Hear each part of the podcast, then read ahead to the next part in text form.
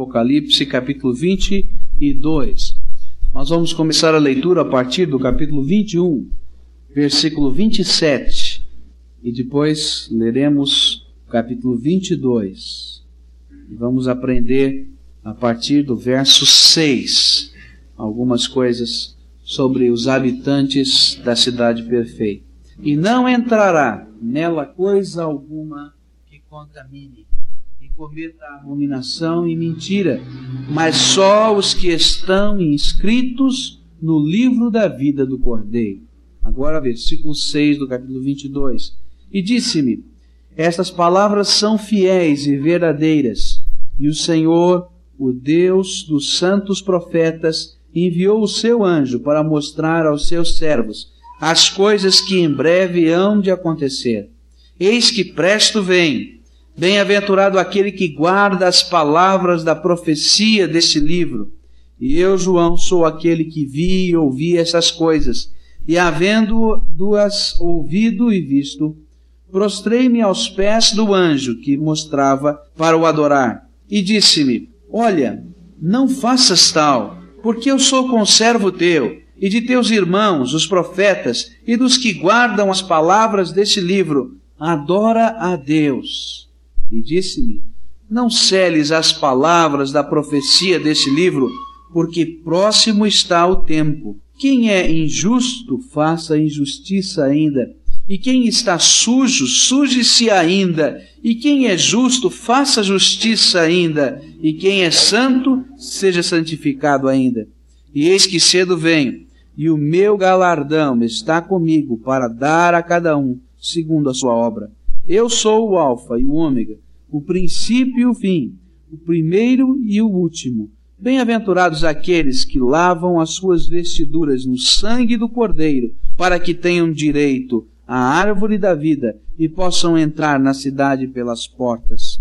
Ficarão de fora os cães, os feiticeiros, os que se prostituem, e os homicidas e os idólatras, e qualquer que ame e comete a mentira. Eu, Jesus, enviei o meu anjo para vos testificar estas coisas nas igrejas. Eu sou a raiz e a geração de Davi, a resplandecente estrela da manhã.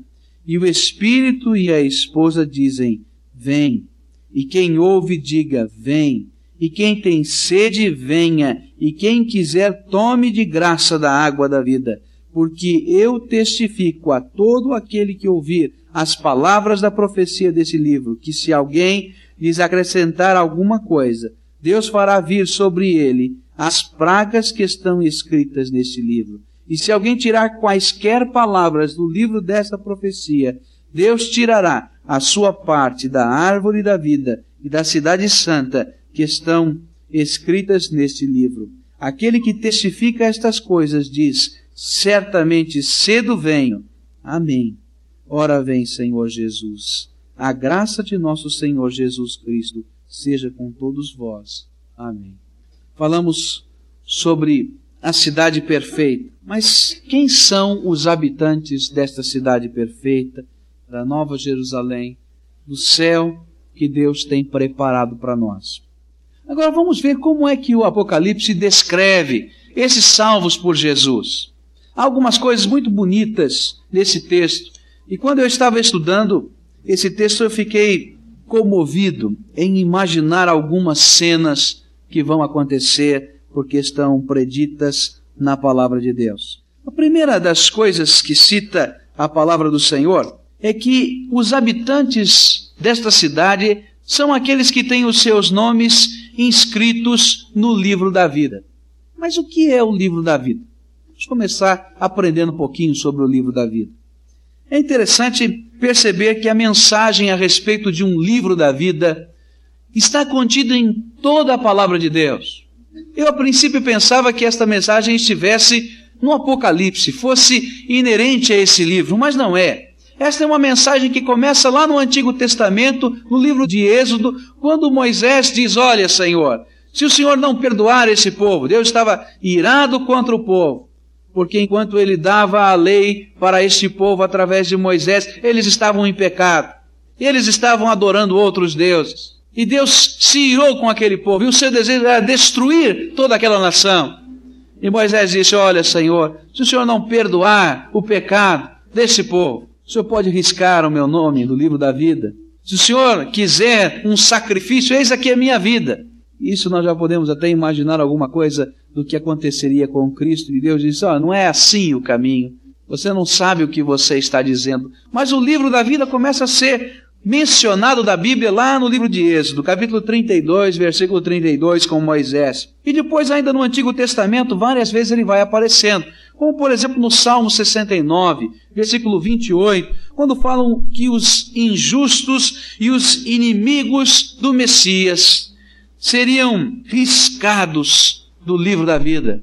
E depois, no capítulo 12, versículo 1 do livro de Daniel, quando fala das coisas finais, quando fala a respeito dos mesmos eventos do Apocalipse. Diz lá no final da história que aqueles que estão escritos no livro da vida deixarão de passar pelos sofrimentos. E assim vai a palavra de Deus. Lucas capítulo 10, versículo 20, Jesus fala a respeito do livro da vida.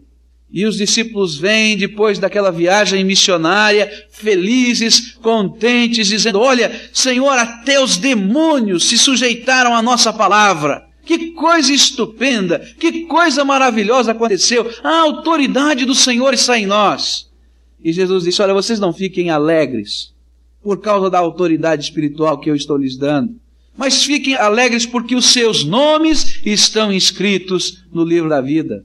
E assim vai a palavra de Deus. E lá no livro de Hebreus, capítulo 12, versículo 23, nós vamos encontrar mais uma vez a palavra do Senhor falando sobre o livro da vida. E diz que aqueles que estão inscritos no livro do céu formam a universal assembleia e igreja dos primogênitos de Deus. Olha que coisa bonita, hein? A universal assembleia e igreja dos primogênitos de Deus. E aí entramos no livro de Apocalipse e começamos a entender algumas coisas mais profundas a respeito do livro da vida quando lemos este livro. Esta expressão, livro da vida, aparece várias vezes no Apocalipse. No capítulo 3, versículo 5, nós vamos estudar de modo especial. No capítulo 13, versículo 8, onde diz que aqueles que adoram a besta não têm os seus nomes no livro da vida. E uma outra coisa que me chamou a atenção é que o livro da vida começou a ser escrito antes da fundação do mundo. Capítulo 13, 8 fala a respeito disso. E capítulo 17, versículo 8 também fala que antes da fundação do mundo, Deus, na sua presciência, Deus, no seu amor, começou a preparar o livro da vida. Isso é amor de Deus. Antes que você nascesse, Deus já estava pensando em você. E continua a palavra de Deus a falar sobre o livro da vida. Vamos encontrar depois no versículo, no capítulo 20, e agora, capítulo 21, versículo 27, falando que aqueles que entram na cidade celestial são os que estão inscritos no livro da vida.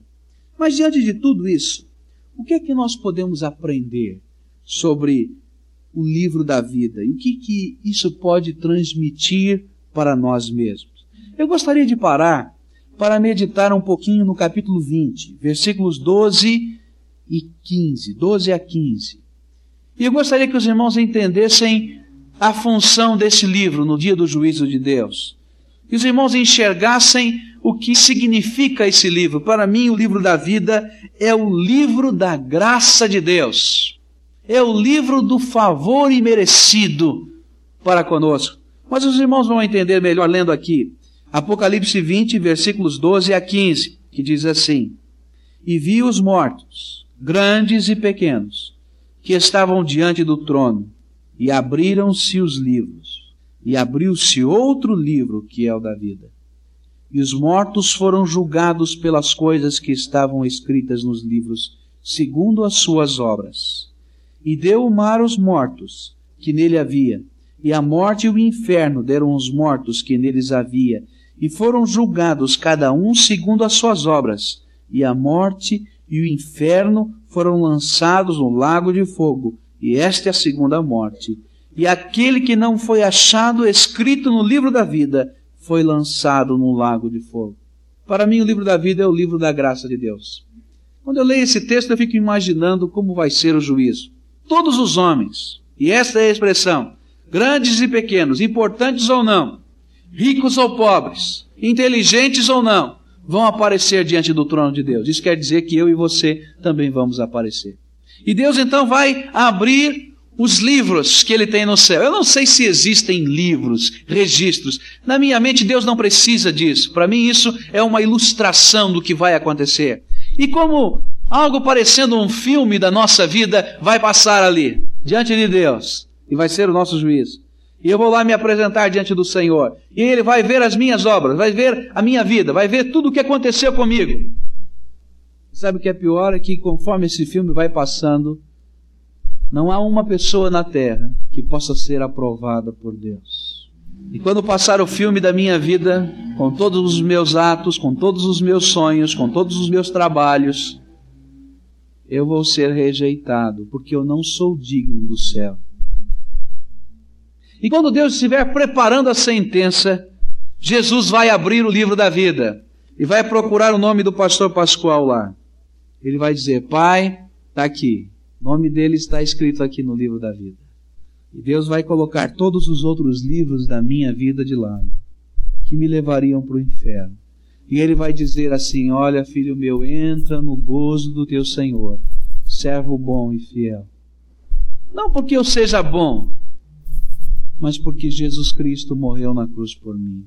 E através do sacrifício dele na cruz do Calvário, o meu nome foi escrito no livro da vida. Porque um dia eu recebi esse sacrifício. Para mim, o livro da vida é o livro da graça de Deus. Nesse texto dá para a gente perceber muito bem livros e o livro da vida. A nossa vida descrita, anotada em todos os seus instantes, em todos os seus momentos. E sendo pecador, falho, carente, inato para o céu, cheio de defeitos, mas por um ato do favor imerecido, por um ato da graça de Deus, por um ato do seu amor, o meu nome foi escrito no livro da vida. E o nome de todos quantos têm buscado Jesus Cristo estão escritos no livro da vida. Livro da vida para mim é graça de Deus. Que graça maravilhosa. Eu acho que às vezes nós crentes estamos tão acostumados com os privilégios da salvação. Podemos orar e Deus responder com o seu poder. De termos livre acesso à presença de Deus e compreendermos a sua palavra de termos a segurança dentro de nós mesmos da nossa vida eterna, que nós não enxergamos ou não aquilatamos a graça de Deus a nosso favor. Graça que começa antes da fundação do mundo, quando Deus já se preocupou conosco e começou a escrever esse livro da vida. Quando já nos planos de Deus, o Cordeiro de Deus, porque esse livro é do Cordeiro, diz a palavra de Deus, é de Jesus. Quando Cristo já no seu propósito eterno, já havia decidido morrer na cruz por nós. Esse é o livro da graça de Deus. Livro da vida, livro da graça, do favor imerecido da nossa salvação. Mas que mais nós podemos aprender sobre o livro da vida? Vamos abrir agora Apocalipse 3, versículo 5. E vamos aprender outra coisa. Diz assim: O que vencer será vestido de vestes brancas e de maneira nenhuma riscarei o seu nome do livro da vida, e confessarei o seu nome diante de meu Pai e diante dos seus anjos. Ter o um nome escrito no livro da vida significa graça de Deus, algo que nos é dado como um presente e um favor imerecido. Mas, segundo esse texto, e segundo tantos outros textos da palavra de Deus, esse ato da graça de Deus deve ser conservado por nós. Deve ser guardado como algo precioso na nossa vida. É isso que o capítulo 3, versículo 5 está dizendo. Ele diz que aquele que vence, e a ideia desse vencer nesse capítulo é de ser fiel e perseverante até a morte permanecer firme na graça de Deus, na obra de Deus, no amor de Jesus, esse de modo nenhum será riscado do livro da vida. E quando ele fala em riscar do livro da vida, eu começo a pensar: será que então podemos ter nomes riscados do livro da vida? Eu não sei se todos os irmãos vão concordar comigo, mas eu creio que sim. Pessoalmente, eu creio que sim. Ninguém é obrigado por Deus a nada, nem a viver no céu. É isso que eu aprendo da palavra de Deus. Eu aprendo a liberdade que Deus nos dá. Nós somos livres diante de Deus. Tudo está diante de nós. Pela Sua graça, tudo tem sido a nós oferecido. Mas nós temos a liberdade de aceitar ou não, de viver ou não, de guardar ou não. O que está escrito aqui na palavra do Senhor é que estão escritos no livro da vida aqueles que receberam a graça salvadora de Jesus, mas permaneceram conservando esse presente inestimável até o fim. Venceram as provações. E quando nós lemos esses capítulos iniciais do livro de Apocalipse, essas mensagens às igrejas da Ásia, mensagens de consolo a uma igreja que estava sofrendo grandes perseguições, grandes problemas. Nós descobrimos que era uma mensagem de ânimo, olha, permaneçam firmes até a morte se preciso, porque vale a pena. Conservem a coroa. E em outros textos não deixe que ninguém tome a coroa que está reservada, que está guardada. Ser fiel até a morte dar-te-ei a coroa da vida. E assim tantos outros textos no livro de Apocalipse que mostram que é preciso conservar esta graça de Deus. O que vencer não terá de modo nenhum o seu nome riscado no livro da vida. Então, para mim, o livro da vida é o livro da graça, mas é também o livro da fidelidade. E aqui há uma lição muito grande para a nossa vida. Em coisas em termos espirituais, nada pode ser comprado, tudo é dado por Deus. É graça de Deus. Mas é preciso guardar ou manter o que se tem. Porque é precioso demais. É preciso guardar o que se tem. Guardar a nossa salvação. Guardar a nossa fidelidade a Jesus guardar a nossa firmeza. Às vezes, nós que somos salvos por Jesus Cristo, passamos por lutas, por problemas, por tribulações, por medos, por desesperanças e até por pecados. E nestas horas, alguma coisa começa a mudar dentro do nosso coração. E às vezes sentimos o desejo de abandonar tudo. Às vezes por causa de um pecado.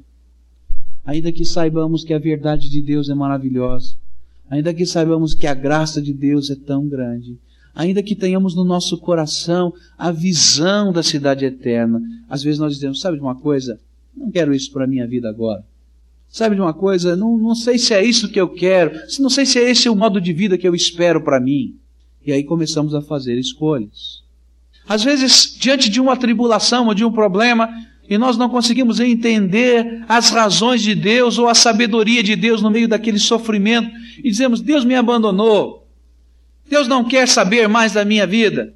E às vezes matamos a esperança do nosso coração, matamos até a fé e começamos a nos afastar do Senhor. E a dizer: Olha, Senhor, minha relação contigo está quebrada. Se não temos a coragem de dizer isso, às vezes começamos a viver isto. Eu quero dizer uma coisa: Deus respeita as decisões que tomamos. Ele, no seu amor, vai bater a porta do nosso coração. Ele, no seu amor, vai tentar nos trazer de volta para si. Ele, no seu amor, há de mexer com a nossa vida. Mas se não houver resposta do nosso coração, se nós nos mantivermos duros, insensíveis, se decidirmos abandonar a salvação, nosso nome pode ser arriscado no livro da vida. O que nós desejamos. Eu sei que há muitas pessoas que não concordam com essa linha de pensamento. Eu, pelo menos, creio assim. É, alguns dizem isso. Uma vez salvo, salvo para sempre. Você nasceu, você não pode desnascer, mas você pode morrer. Né? Eu penso diferente. Eu acho que Deus não impinge nada Nós temos liberdade. E ele respeita a nossa liberdade. E algumas coisas interessantes, por exemplo, o capítulo 6 de Hebreus, que me faz pensar e diz assim: Pelo que deixando os rudimentos da doutrina de Cristo, prossigamos até a perfeição, não lançando de novo o fundamento do arrependimento, de obras mortas e de fé em Deus. E da doutrina dos batismos, e da imposição das mãos, e da ressurreição dos mortos, e do juízo eterno. Isto faremos se Deus o permitir. Por quê? É impossível que os que já uma vez foram iluminados e provaram o dom celestial e se fizeram participantes do Espírito Santo e provaram a boa palavra de Deus e as virtudes do século vindouro e recaíram, sejam outra vez renovados para arrependimento, pois assim quanto a eles, de novo crucificam o Filho de Deus e o expõem ao vitupério. Que Hebreu está falando é a mesma coisa que Apocalipse 3,5 está falando. Quando o homem decide no seu coração, apesar de ter provado o Espírito Santo de Deus na sua vida, apesar de ter desfrutado de toda a glória de Deus, apesar de conhecer as virtudes celestiais, apesar de ter experimentado tudo isso como graça, ele se dizer: Não quero mais essa graça. Quer seja por causa do pecado, ah, o pecado é mais gostoso. Quer seja por causa de desapontamentos ou frustrações, nós estamos tomando uma decisão. E é isso que tantas vezes nós enxergamos no meio até do povo de Deus, pessoas que se afastam e parecem que não querem mais retornar. Eu não sei o que os irmãos sentem, mas eu sinto a tristeza, a tristeza de alguém que está querendo de fato o seu nome até riscado do livro da vida. Há pessoas, por exemplo, que conservam a fé e se tornam crentes carnais, mas há aqueles que dizem: Olha, eu não quero saber de mais nada. Às vezes nós vamos fazendo uma visita a alguém, um membro da igreja afastado, e dizemos: O que é que há com você, meu irmão? O que é que está acontecendo? Ele diz: Olha, pastor, o senhor pode tirar o meu nome lá da igreja, porque eu não vou mais, eu não, não tenho mais aquela preocupação, eu já mudei de ideia, eu fui crente. Né? Então, alguns dizem: Foi nunca, né? Porque se fosse de fato, não teria mudado. Mas é alguma coisa que cada homem tem que tomar a sua decisão. O livro da vida, para mim, é um livro de graça. É a graça de Deus manifesta. Mas é o livro que nos alerta à fidelidade, porque ele é o livro dos fiéis. Ele é o livro daqueles que permanecem até o fim como vencedores, que vencem a tribulação pela fé, que vencem o medo com a esperança, que vencem para a vida eterna no nome de Jesus. Agora, a palavra de Deus fala dos habitantes da cidade eterna, que tem uma outra característica. O primeiro deles tem um nome escrito no livro da vida. Agora o verso 14 diz assim: Bem-aventurados aqueles que lavam as suas vestiduras no sangue do Cordeiro, para que tenham direito à árvore da vida e possam entrar na cidade pelas portas. Os habitantes da cidade eterna são os escritos no livro da vida mas são os que lavam as suas vestiduras no sangue do Cordeiro.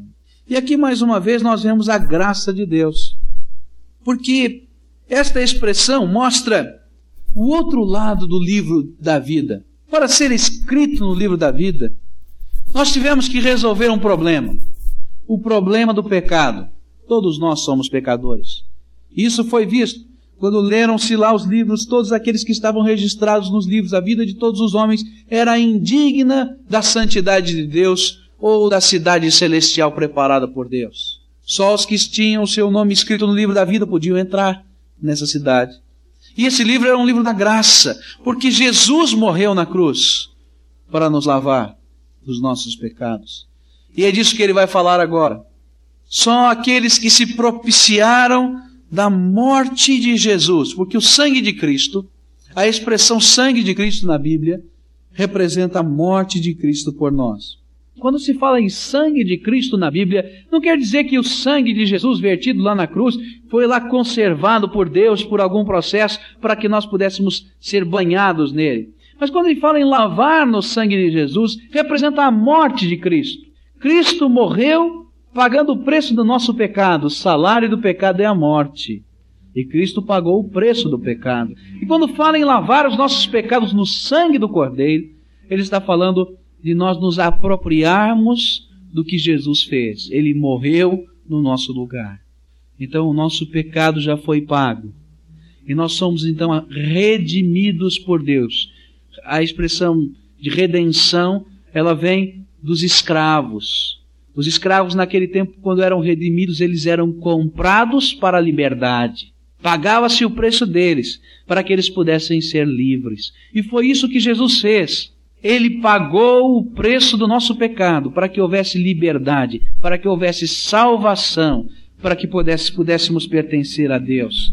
Então, aqueles que lavam as suas vestiduras no sangue do Cordeiro são aqueles que se apropriaram da morte de Jesus e do perdão que vem através do seu sacrifício. Mas é uma coisa interessante. João, quando escreveu esse texto, ele não usou o tempo passado. Os que lavaram as suas vestiduras no sangue do Cordeiro. Essa é a ideia que nós tínhamos, né?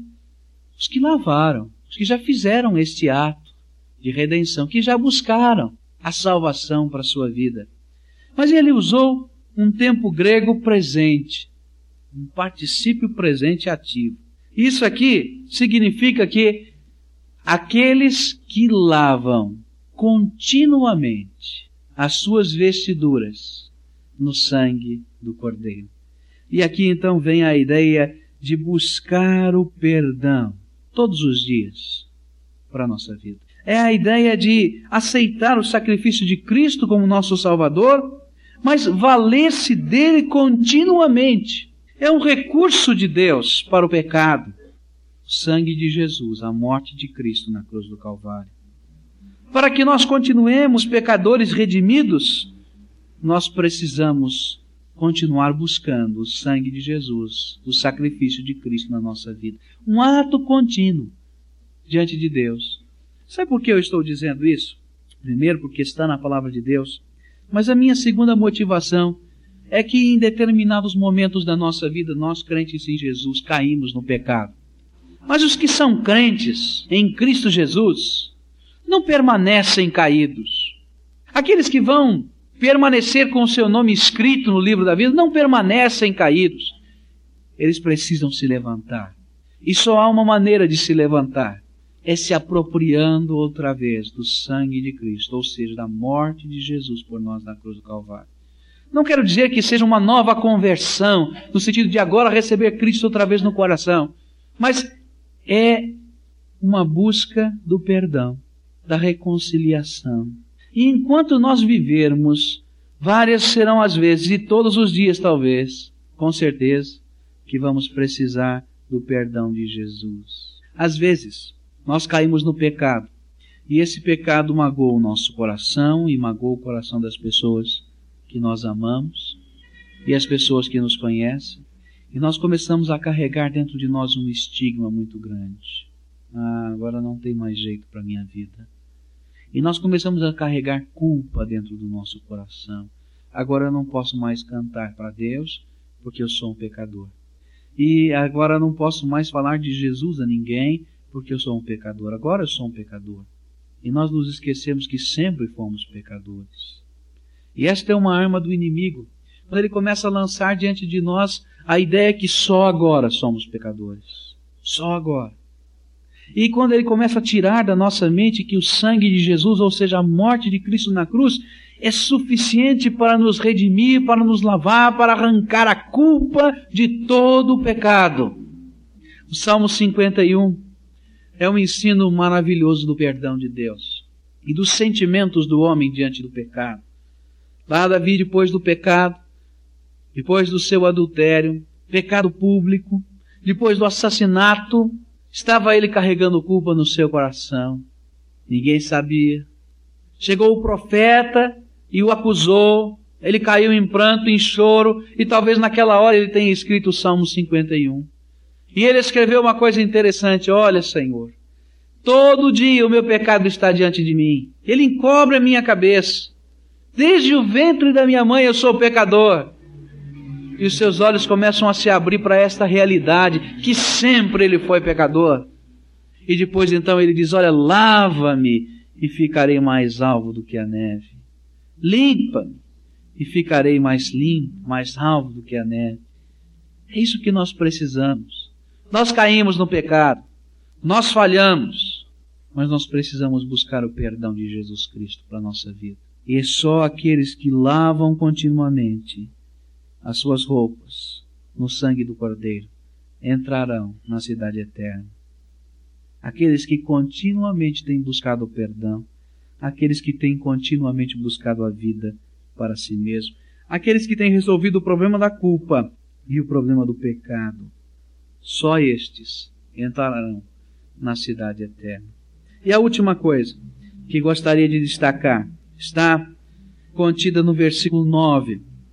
Versículo 7, versículo 9. Eis que presto vem, depressa vem. Bem-aventurado aquele que guarda as palavras da profecia deste livro. Verso 9. Disse-me: Olha, não faças tal. João havia se ajoelhado para adorar o anjo. Porque eu sou conservo teu, e de teus irmãos, os profetas, e dos que guardam as palavras deste livro. Adora a Deus. Lá no capítulo 19 de Apocalipse, versículo 10, algo de muito semelhante aconteceu, e diz: E eu lancei-me aos pés para o adorar, mas ele disse-me: Olha, não faças tal. Sou teu conservo e de teus irmãos que têm o testemunho de Jesus. Adora a Deus, porque o testemunho de Jesus é o espírito de profecia. Nesses dois textos, nós aprendemos uma coisa interessante. Havia uma prática que estava começando no meio das igrejas naquele tempo a prática de se adorar os anjos. O homem sempre gostou da idolatria. É um negócio interessante isso, não é? O homem sempre gostou da idolatria. Israel teve tantos problemas para entender que só podia adorar em espírito e em verdade a Deus. Quantas vezes ele tentou adorar coisas? Quando ele saiu, quando estava no deserto, ele construiu o bezerro de ouro. Lá já no deserto. E Deus teve que disciplinar aquele povo. Quando eles saíram do deserto, sabe o que fizeram? Começaram a adorar a serpente de metal que Deus usou como um símbolo da sua salvação. E Deus precisou destruir e sumir com aquela serpente de metal, porque o povo ia lá fazer orações com serpente de metal. Que coisa interessante. Ele não entende que Deus é espírito e ele precisa adorar ao Senhor em espírito e verdade. E lá no Novo Testamento, lá já no período do Novo Testamento, em Colossenses, já vai encontrar alguma coisa. As igrejas começaram a passar por uma heresia. E eles diziam: olha, agora há aqui um auditório de anjos participando do nosso culto. Isso é uma verdade. Então, sabe o que o povo fazia? Se ajoelhava e começava a orar aos anjos. Ô oh, anjo do Senhor, não é? Faz isso, faz aquilo. E a adoração começou a vir. E daí é que continua, né, até hoje, desde aquela época continua até hoje, um preceito entre alguns círculos cristãos de se orar ao, ao anjo da guarda, né? Então o anjo da guarda cuida de mim, faz isso, faz aquilo. E essa é uma maneira de adoração aos anjos.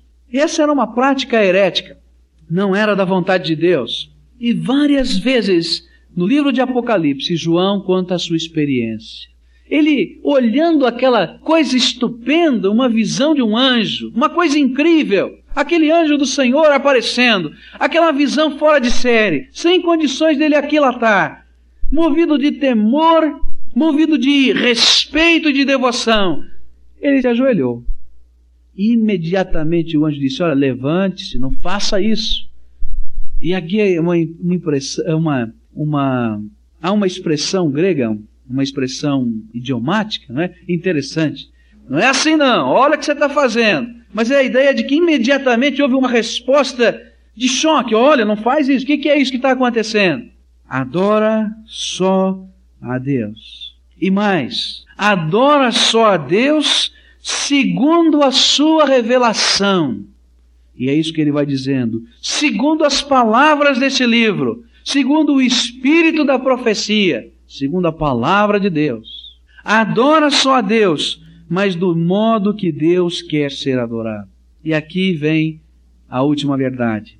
Só entram na cidade celestial aqueles que adoram a Deus, segundo a palavra de Deus. Ou seja, aqueles que vão buscar na palavra de Deus e na verdade revelada do Senhor, e na profecia de Cristo, quer seja no Apocalipse ou em toda a Bíblia, como Deus quer ser adorado. Nós corremos sempre um grande perigo. O perigo de adorar a Deus do nosso jeito. Ah, o homem gosta disso, né? Olha, eu adoro a Deus do meu jeito. Eu busco ao Senhor da minha maneira. Não é assim que nós falamos?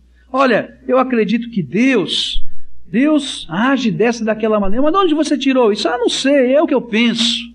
Nós estamos sempre dizendo assim. E sempre estamos cometendo erros. Porque não conhecemos a natureza de Deus. Vão entrar na cidade celestial os que estão inscritos no livro da vida. Vão entrar na cidade celestial os que foram lavados no sangue do Cordeiro. Mas vão entrar na cidade celestial aqueles que adoram a Deus, segundo a sua vontade, segundo a palavra de Deus. Aqueles que têm o interesse de conhecer a palavra de Deus, de conhecer as profecias, de conhecer a verdade de Jesus descrita na palavra de Deus e servi-lo e adorá-lo segundo estas palavras. Não segundo os costumes dos homens. Vamos adorar o anjo. Vamos fazer essa oração poderosa. Quantas vezes a gente vê nos jornais? Oração poderosa para isso. Oração poderosa para aquilo. Oração poderosa para aquilo outro. Mas de onde veio essa oração? Da cabeça de alguém. A oração poderosa é o coração quebrantado diante de Deus. É o homem que busca Jesus segundo a sua vontade. É aquele que se dispõe a servir. Essa é a oração poderosa. Então quem entra? Quem serão os habitantes? Os que estão escritos no livro da vida graça e fidelidade. Os que foram lavados no sangue do Cordeiro, perdão incondicional. Essa é a verdade de Deus. Quem mais? Aqueles que o adoram segundo a sua vontade, mediante a palavra de Deus.